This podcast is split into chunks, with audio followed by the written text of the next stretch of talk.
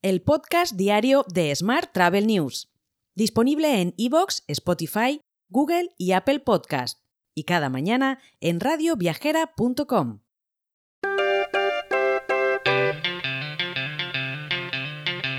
Saludos y bienvenidos un día más al podcast de Smart Travel News. Vamos con la actualidad del día. Septiembre sorprende al sector turístico español con las mejores cifras de reservas hoteleras de los últimos 5 años, concretamente un 17% por encima de los datos de 2019 de acuerdo con la plataforma de comercio electrónico hotelero SiteMinder y muy superior a la media, que es de un 11,45% de los 40 países que analiza la compañía. Más temas. Mabrian ha analizado a su vez el comportamiento y las preferencias espontáneas de los viajeros a nivel mundial utilizando la escucha activa. La conclusión principal que se desprende del estudio es que las actividades o motivaciones experienciales están sustituyendo a las motivaciones de viaje convencionales. Por experienciales se consideran actividades relacionadas con el bienestar, el estilo de vida activo, la naturaleza y la astronomía. Más asuntos. Las reservas de asientos en vuelos internacionales hacia España para septiembre superan los 10,6 millones, un 10% más en comparación con 2022 y muy cerca del nivel prepandemia, momento en que se alcanzaron los 10,9 millones de asientos según datos difundidos por, por Tour España. Por otro lado, la balanza por cuenta corriente, que mide los ingresos y pagos al exterior por intercambio de mercancías, servicios, rentas y transferencias, registró un superávit de 19.000 millones de euros en el primer semestre de este año, frente al déficit de 2.000 millones del mismo periodo en 2022, según datos publicados por el Banco de España. Más temas. La Unión de Profesionales y Trabajadores Autónomos, UPTA, denuncia que 3 de cada 10 alojamientos vacacionales en verano son viviendas particulares. Según asegura la asociación, este fenómeno supone una amenaza para uno de los pilares fundamentales de nuestra nación, así lo describen, afectando en gran medida las actividades económicas relacionadas con la hostelería de pequeña escala. Más asuntos. Idrim Sodigeo, en el primer trimestre de su último año fiscal, correspondiente a los tres meses comprendidos entre abril y junio de este año, ha obtenido un beneficio neto de 4,1 millones de euros, frente a las pérdidas de 13,9 millones de euros registradas en el mismo periodo de 2022. Por su parte, el Ayuntamiento de Barcelona dará un paso más para contener uno de los puntos más masificados de la ciudad en los últimos años, los búnkeres del Carmel.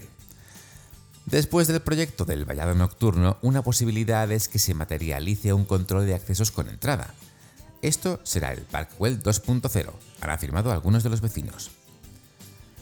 Hoy también te cuento que KLM y la asociación comercial Electric Flying Connection ofrecieron a un grupo de invitados de KLM una demostración única sobre el futuro de la aviación. Los 18 invitados recibieron una demostración de vuelo eléctrico a bordo de un Pipistrel Belis Electro, supervisada por instructores de la eFlight Academy.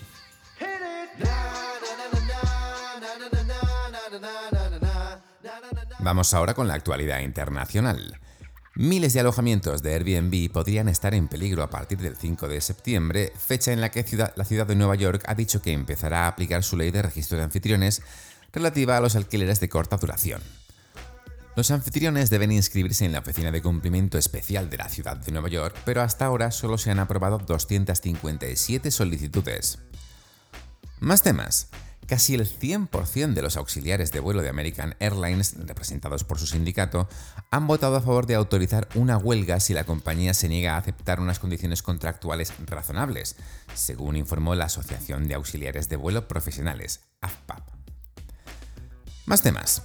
La aerolínea de bandera portuguesa TAP declaró que en el primer semestre de 2023 obtuvo un beneficio neto de 23 millones de euros, gracias al fuerte crecimiento de los ingresos impulsado por el auge del turismo, y pronosticó unos buenos resultados para el resto del año. Por último te cuento que Booking.com ha experimentado un crecimiento significativo en Asia, con un crecimiento del 40% de las pernoctaciones, superando así el rendimiento global de Booking.com, que experimentó un aumento, un aumento perdón, del 9%. Ahora, la compañía se centra estratégicamente en impulsar una mayor expansión en el mercado asiático, según Chris Kim, director de la zona. Te dejo con esta noticia. Mañana, por supuesto, más actualidad turística. Mañana no, que es sábado, pero el lunes sí. Hasta entonces, muy feliz fin de semana. Si quieres apoyar este podcast, déjanos tus valoraciones y comentarios en Spotify, Evox o Apple Podcast. Recuerda que puedes suscribirte a nuestra newsletter diaria entrando en smarttravel.news en la sección Suscríbete. También puedes recibir un mensaje con este podcast y los titulares del día directamente en tu WhatsApp. Solo tienes que añadir a tu lista de contactos el número 646-572-336 con el más 34 delante si nos escribes desde fuera de España y después enviarnos un WhatsApp con la palabra alta. Gracias por escucharnos.